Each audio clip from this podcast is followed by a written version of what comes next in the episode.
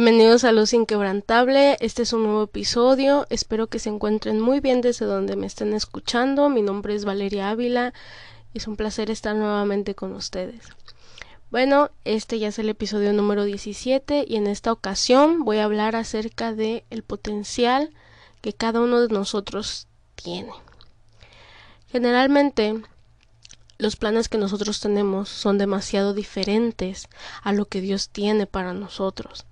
Y realmente yo me he dado cuenta que los planes que yo tenía hace unos años eran demasiado pequeños, demasiado pequeños en comparación con lo que Dios tenía para mí. Yo recuerdo que solía molestarme y enojarme porque un día Dios habló a mi vida y me dijo que los planes que yo tenía no eran los planes que Dios tenía para mí. Y cuando, cuando tú escuchas eso, sueles pensar que Dios no te quiere y que Dios quiere algo muy diferente y piensas que eso que Dios quiere para tu vida quizá no es lo mejor, pero realmente todo lo que Dios quiere para nosotros siempre es lo mejor. La Biblia dice que los pensamientos de Dios no son los mismos que nosotros, porque sus pensamientos son más altos que los nuestros. Y yo puedo dar testimonio, yo puedo dar mm, quizá veracidad a lo que Dios está diciendo, porque realmente lo que Dios ha hecho en mi vida hasta este momento ha sido tan grande, ha sido tan diferente a lo que yo tenía planeado para mi vida hace unos años, que realmente yo le doy gracias a Dios por permitirme no hacer aquellos planes que yo tenía porque aparte de que eran muy pequeños, no eran rectos. Y la Biblia también nos dice que al hombre cualquier camino le parece recto, pero son sendas de perdición. Y es verdad, porque Dios siempre quiere lo mejor para nosotros, porque Él es nuestro Padre. ¿Qué padre va a querer algo malo para un hijo? Ninguno. Al contrario, cuando un hijo está yendo hacia un lugar que no es correcto, Él tiene que decir ¿Por qué? Porque le va a doler si su hijo va por un mal camino. Y lo mismo pasa con Dios. Él siempre nos advierte de esos caminos que no son buenos para nosotros. Yo leí el otro día eh, el libro de jueces y veía en el capítulo 6, en el versículo 12, cómo el ángel de Jehová se le apareció a Gedeón y le dice Jehová está contigo, varón esforzado y valiente. Y Gedeón le responde Ay, Señor mío, si Jehová está con nosotros, ¿por qué nos ha sobrevenido todo esto? ¿Y dónde están todas las maravillas que nuestros padres nos han contado diciendo ¿No nos sacó Jehová de Egipto? Y ahora Jehová nos ha desamparado y nos ha entregado en mano de los madianitas yo me impresionaba porque yo, yo veía que muchas veces en nuestro diario vivir pensamos que Dios nos ha abandonado. Cuando recién comenzaba la pandemia, todo el mundo pensaba que Dios los había abandonado. Y decían, ¿dónde está Dios? ¿Por qué está pasando esto? Eh, y muchas cosas. En este, en este en estos versículos donde el ángel de Jehová se le aparece a Gedeón. Gedeón lo que nos habla en el versículo 13 es simplemente pura eh, opresión que emanaba en cada palabra de Gedeón. Porque él estaba viendo todo con sus ojos carnales y de pronto decía, ¿dónde estaba Dios? Y yo analizaba esto y decía, muchas veces en nuestra vida eh, estamos como Gedeón, que Dios está enfrente de nosotros y nosotros decimos, ¿dónde está? Porque nos ha abandonado, porque no está con nosotros. Nuestros padres decían esto, esto y esto. Y Gedeón solamente había escuchado lo que Dios había hecho en el pueblo de Israel, pero él no lo había visto hasta ese momento, hasta que el ángel de Jehová se le aparece y le dice que Jehová está con él. Pero él comienza a dudar, él comienza a decir que que no sabe por qué están pasando por esto, que por qué les ha sobrevenido todo, todo ese mal que están viviendo, porque en ese momento el pueblo de Israel estaba pasando por una escasez demasiado grande, estaban pasando por muchos problemas, por muchas situaciones, porque el pueblo de Israel se había alejado de Dios. Y de pronto Gedeón le empieza a reclamar al ángel de Jehová que por qué Dios los había abandonado, si sus padres habían dicho que los había sacado del pueblo de Egipto, pero no era que Dios se había alejado de ellos, sino que el pueblo de Israel se había alejado de Dios y habían comenzado a adorar a otros dioses que ellos habían inventado. Empezaban a adorar a Baal, empezaban a adorar a cosas que no tenían nada que ver con Dios y de pronto empiezan a decir eh, que por qué Dios los había abandonado, porque realmente ellos habían abandonado a Dios. Dios siempre estuvo ahí, pero ellos lo habían abandonado. En el versículo 14 de este capítulo número 6 de jueces, Gedeón empieza a decir, y mirándole Jehová le dijo, Ve con esta tu fuerza y salvarás a Israel de la mano de los madianitas. ¿No te envío yo? Entonces le respondió Ah, Señor mío, ¿con qué salvaré yo a Israel? He aquí que mi familia es pobre en Manases, y yo el menor en la casa de mi padre. En este momento Gedeón se siente incapaz de salvar al pueblo de Israel de los madianitas. Pero algo que Gedeón ignoraba en este momento era que Dios conoce todo sobre nosotros. Él conoce nuestros pensamientos, nuestros sentimientos, Él conoce cada aspecto de nuestro de nuestra vida. La Biblia dice que conoce el número de los cabellos que tenemos en nuestra cabeza. Que no conoce Dios de nosotros y Él nos hizo.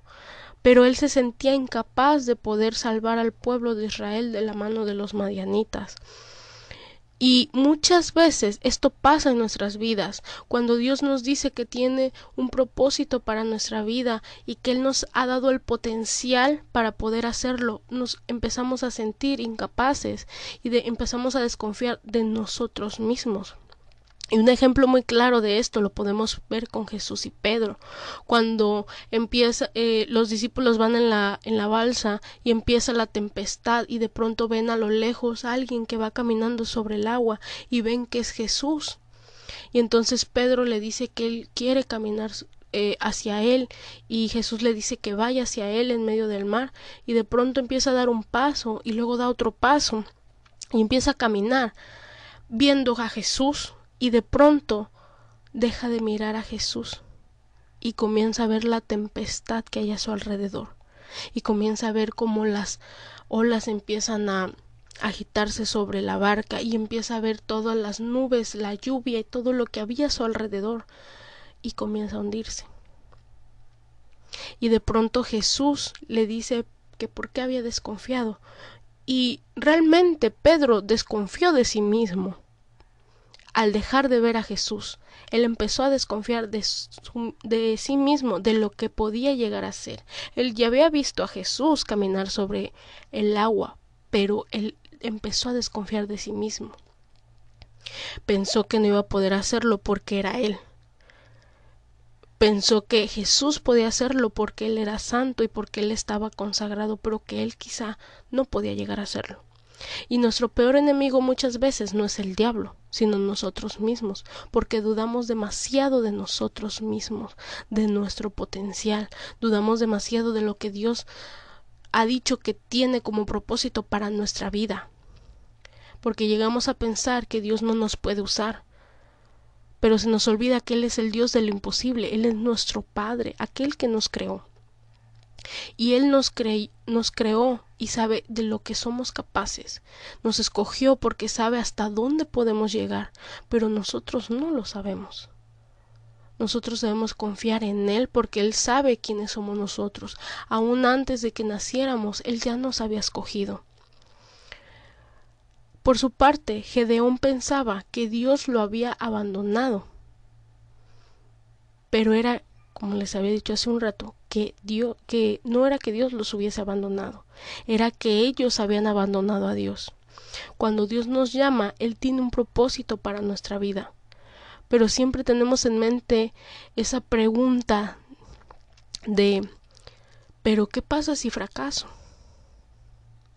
Porque Gedeón lo pensó al decir que él venía de una familia muy humilde, de una familia muy pobre en Manasés, y que él era el menor de la casa de su padre. Y empezó a dudar de sí mismo, empezó a pensar qué tal que si yo no soy lo suficiente para poder hacerlo, para poder liberar al pueblo de Israel, qué, qué llega a pasar si yo de repente no puedo cumplir lo que Dios me está diciendo. Pero esa pregunta es, no solamente eh, está haciendo que nosotros mismos desconfiemos de nosotros mismos, sino también hace que nosotros desconfiemos de Dios. Porque hay que recordar algo, el que nos hizo fue Dios, y el que tiene el propósito para nosotros es Dios, el que nos dio ese potencial para lograr el, el propósito fue Dios. Y si nosotros estamos dudando del potencial que Dios nos dio, estamos dudando también de Dios. Puede que llegamos, lleguemos a hacer algo mal, porque no somos perfectos, no lo sabemos todo. Pero fracasar es muy distinto a cometer un error o a cometer algo mal. Porque solo fracasa aquella persona que se da por vencido. ¿Podemos llegar a hacer algo mal? Puede que sí, porque no sabemos naciendo, aprendemos, desde el momento en el que nacemos hasta este momento aprendimos la mayor parte de las cosas mediante prueba-error empezamos a caminar, nos caímos y nos volvimos a levantar. Volvimos a caminar otra vez, dimos un paso, dimos otro paso y quizá nos caímos no sé cuántas veces, quizá 10, 20, 30, 50 o 100 veces, pero seguimos levantándonos y seguimos intentándolo. Así que, ¿podemos cometer errores? Sí podemos cometerlos, pero fracasar es darte por vencido. De nada sirve pensar si vamos a fracasar, porque fracasamos en el momento en el que nos damos por vencido. Cuando nos rendimos jamás vamos a saber hasta dónde Dios nos pudo haber llevado. Él tiene un plan para nosotros, no importa lo que la gente diga, no importa que quizá alguien hable mal de ti, no importa lo que sea que esté pasando alrededor de la gente que llega a desconfiar de ti, porque el que está confiando en ti y el que te dio un propósito y un potencial en tu vida fue Dios. Y si Dios te lo dio, nadie te lo puede quitar. Porque no se camina por lo que vemos, sino por y con fe en lo que Dios prometió. No mires a ningún lado, no seas como Pedro, que de repente dejó de ver a Jesús y comenzó a ver la tempestad. Enfócate en Dios, sin importar las circunstancias, aunque los resultados que tú estés viendo enfrente de ti no sean los que tú esperabas, pero tú ya tienes una promesa y un potencial que Dios te ha dado. Dios nos capacita para poder llegar al propósito por el cual nos llamó. Pero Él quiere que estés solo, que estés solo con Él. Y evidencia de ello podemos verlo con David, como David de repente es llamado después de que Saúl comete uno de los mayores errores en su vida, que es escuchar al pueblo en vez de escuchar a Dios. Y de pronto Dios le habla a Samuel para que vaya a ungir a David y que sea el nuevo rey de Israel. Pero no fue inmediato. Samuel lo fue a ungir, sí, pero en el momento en el que Samuel lo unge hasta el momento en el que David es rey, pasan muchos años pero David jamás se dio por vencido.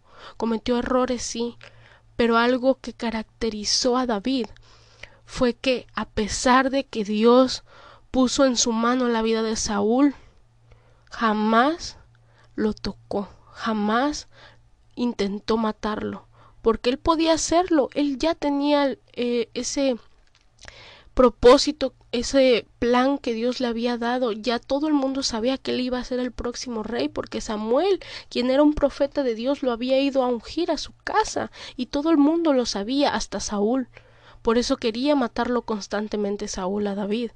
Pero David siempre tuvo misericordia de él. Por eso él ha sido uno de los más grandes hombres de Dios, que no solamente fue el rey de Israel, que tuvo más prosperidad, que tuvo más llamado de Dios, sino también fue un hombre que se esforzó por estar con Dios, un hombre que se fue del reino, se alejó de Saúl, se fue a una cueva solo, a que Dios lo transformara y lo cambiara, a que Dios fuera moviéndose en su vida y que todo el tiempo estuviera transformando a David, porque David tenía muchos errores y Dios fue transformándolo porque David así lo decidió porque David decidió irse solo y depender solo de Dios y se aferró a lo que Dios le había prometido sin importar los problemas que lo rodearan, sin importar que estuviera solo, que no tuviera nadie que lo apoyara, que, que mucha gente hablaba cosas muy feas de él y los momentos más oscuros que vivió David fueron en esa cueva, pero también en esa cueva fue cuando más Dios estuvo con él y cuando Dios más lo cambió y lo transformó y cuando regresó a Israel fue una nueva persona. Él disfrutó el proceso porque no se afanó por llegar al propósito de ser rey, sino disfrutó cada etapa en la que Dios lo fue capacitando, cada momento en el que Dios le enseñó, porque todo el tiempo Dios nos enseña algo. Solo tenemos que prestar atención y estar alertas todo el tiempo, para que eso que Dios nos está enseñando podamos tomarlo en cuenta, no solamente en nuestra mente o en nuestro corazón, sino, sino también en nuestra vida diaria, aplicar todo lo que sabemos y lo que Dios nos está enseñando enseñando en nuestras decisiones y que no hagamos nuestra voluntad, sino que hagamos la voluntad de Dios. Y aquí también quiero hablar acerca de Elías. En Segunda de Reyes, capítulo 2, versículos del 8 al 13, nos dice que Elías tomó su capa y la enrolló y la golpeó en el agua, y el agua se separó en dos, y dejó en medio un camino seco. Entonces Elías y Eliseo cruzaron por tierra seca, y enseguida Elías le dijo a Eliseo Dime qué quieres que haga por ti antes de que nos separemos. Y Eliseo le contestó Quiero ser el que se quede en tu lugar como profeta especial de Dios. Y Elías le dijo Me pides algo muy difícil. Sin embargo, si logras verme en el momento en que Dios me lleve, recibirás lo que pides, pero si no me ves, no recibirás nada. Y mientras ellos iban caminando y conversando, apareció una carroza de fuego, tirada por unos caballos de fuego, y separó a los dos profetas. Entonces Elías subió al cielo en un remolino, porque Dios se lo estaba llevando, porque Elías no vio muerte. Y Eliseo lo vio y gritó Mi maestro, mi maestro. Fuiste más grande para Israel que los carros de combate y los soldados de caballería. Después de esto no volvió a ver a Elías, y entonces Eliseo tomó su ropa y la rompió en dos para mostrar su tristeza. También levantó la capa que se le había caído a Elías, volvió al río Jordán, golpeó el agua con la capa y dijo ¿Dónde está el Dios de Elías? al golpear el agua. El agua se dividió en dos, dejando libre el paso, y Eliseo cruzó por tierra seca. ¿Se imaginan? La Biblia antes de, de estos versículos dice que Eliseo ya sabía que Elías se iba a ir, que Dios se lo iba a llevar en un carro de fuego. Y Elías le decía a Eliseo que iba a ir a un lugar, pero Eliseo jamás dejó que Elías se fuera solo, porque él sabía que en cualquier momento el carro de fuego iba a llegar por Elías. Y de pronto le dice, voy a ir a tal lugar, y Elías, Eliseo le decía, yo voy a ir contigo. Y le decía, no, pero es que yo voy a ir a este lugar. Y le decía, yo voy a ir contigo, porque él sabía que en cualquier momento se iba a ir su rabino, su maestro, se iba a ir en cualquier momento y podía que su bendición no llegara. Y imagínense que Eliseo hubiera dejado que Elías se fuera a cualquier lugar que fuera, a cualquier ciudad que fuera, y de pronto el carro de fuego, llegara y Eliseo no, no viera esa bendición que él anhelaba, que era ser un profeta especial de Dios y tener esa doble unción de Elías. Pero él se aferró a su bendición, él se aferró a estar cerca de Elías y así también poder verlo, porque les digo, Dios en todo momento nos está enseñando algo, por eso tenemos que estar alertas. Y Eliseo estuvo alerta todo el tiempo hasta que su maestro se fue para poder no solamente ser el profeta especial de Dios, sino también tener la doble unción y todo lo que Eliseo había aprendido con Elías, poderlo tomar en cuenta para cuando Dios hablara su vida. Y por eso, cuando vio, cuando vio que el carro de fuego llegaba por Elías, él gritó, mi maestro, mi maestro, fuiste más importante para Israel que los carros de combate y los soldados de caballería. Y en ese momento él tomó la autoridad que Dios le había dado a través de su maestro, Elías, y fue que hizo lo mismo que Elías hizo. Golpeó el agua con la capa y cruzó el, el agua por tierra seca. Qué impresionante es esto. Y esto lo podemos ver en nuestra vida. Cómo es importante estar alerta a todo lo que Dios nos está diciendo, a poder llegar al propósito que Dios nos ha establecido por medio de nuestro potencial. No dudemos de nuestro potencial. Dios tiene un propósito para cada uno de nosotros, porque Dios nos ha dado un potencial a cada uno de nosotros, pero dudamos demasiado, dudamos demasiado del plan que tiene Dios para nosotros. Y hay algo que yo quiero que, que quede muy claro, es que Dios nos va a capacitar.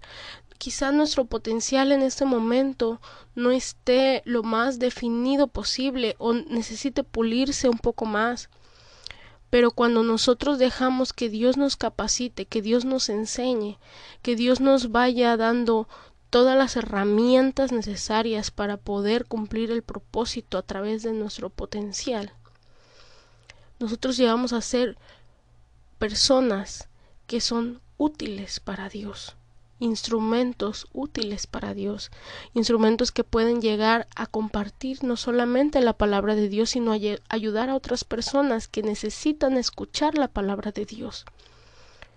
Él nos capacita para poder llegar al propósito. Solo debemos de tener fe en Dios. Avanzar sin importar lo que vemos, confiando en Dios todo el tiempo, para poder llegar a cumplir ese propósito que nuestro potencial sea no solamente aquel que determine nuestra no solamente nuestra nuestro caminar con Dios, sino que también nosotros nos dejemos guiar por lo que Dios quiere hacer en nuestras vidas. Que podamos ser personas como David, que podamos ser personas como Eliseo, que podamos ser personas quizá como Gedeón, que dudó en un principio de su potencial y de la, del propósito que Dios tenía para su vida, pero que aún así hizo la voluntad de Dios. Porque a pesar de todo lo que Gedeón le hizo que Dios le confirmara, porque Gedeón hizo que Dios le confirmara dos veces para saber si verdaderamente lo estaba usando. Y aún así Dios lo hizo. Dios confirmó que verdaderamente era Él el que iba a derrotar a los madianitas. Pidió muchas pruebas para poder saber si verdaderamente era Dios el que le estaba diciendo que iba a derrotar a los madianitas o solamente él pensaba que, que, era su imaginación. Y Dios lo confirmó. Y entonces él, después de que confirmara y confirmara y confirmara lo que Dios ya le había dicho, peleó contra los madianitas y los venció. Tuvo sus dudas en un principio, confirmó, confirmó, pidió confirmación de Dios, pidió confirmación de Dios y Dios se la dio. Y llegó un momento en el que él se convenció que era Dios el que le estaba hablando. y lo pudo hacer, pudo llegar a ese propósito con su potencial, que era divino porque Dios se lo había dado. Así que no dudemos de lo que Dios ha establecido para nuestras vidas. El plan que Dios tiene para nosotros tiene que hacernos entender que Él ha confiado no solamente en nosotros, sino que Él ha visto un potencial en nuestra vida y que Él nos los ha dado. No solamente que lo ha visto, porque Él fue el que nos los dio. Él es el que nos conoce mejor que cualquier persona, sabe lo que pensamos, lo que sentimos, lo que anhelamos, lo que sufrimos. Él sabe todo de nosotros. Solamente debemos de abrir nuestro corazón, nuestra mente, para que Él pueda transformarnos en esa nueva criatura que sea útil para Dios y que pueda llegar al propósito que Dios ha establecido en nuestra vida. Espero que les haya gustado este episodio. Recuerden que pueden seguirme en Instagram y Facebook como Luz Inquebrantable. Hasta la próxima.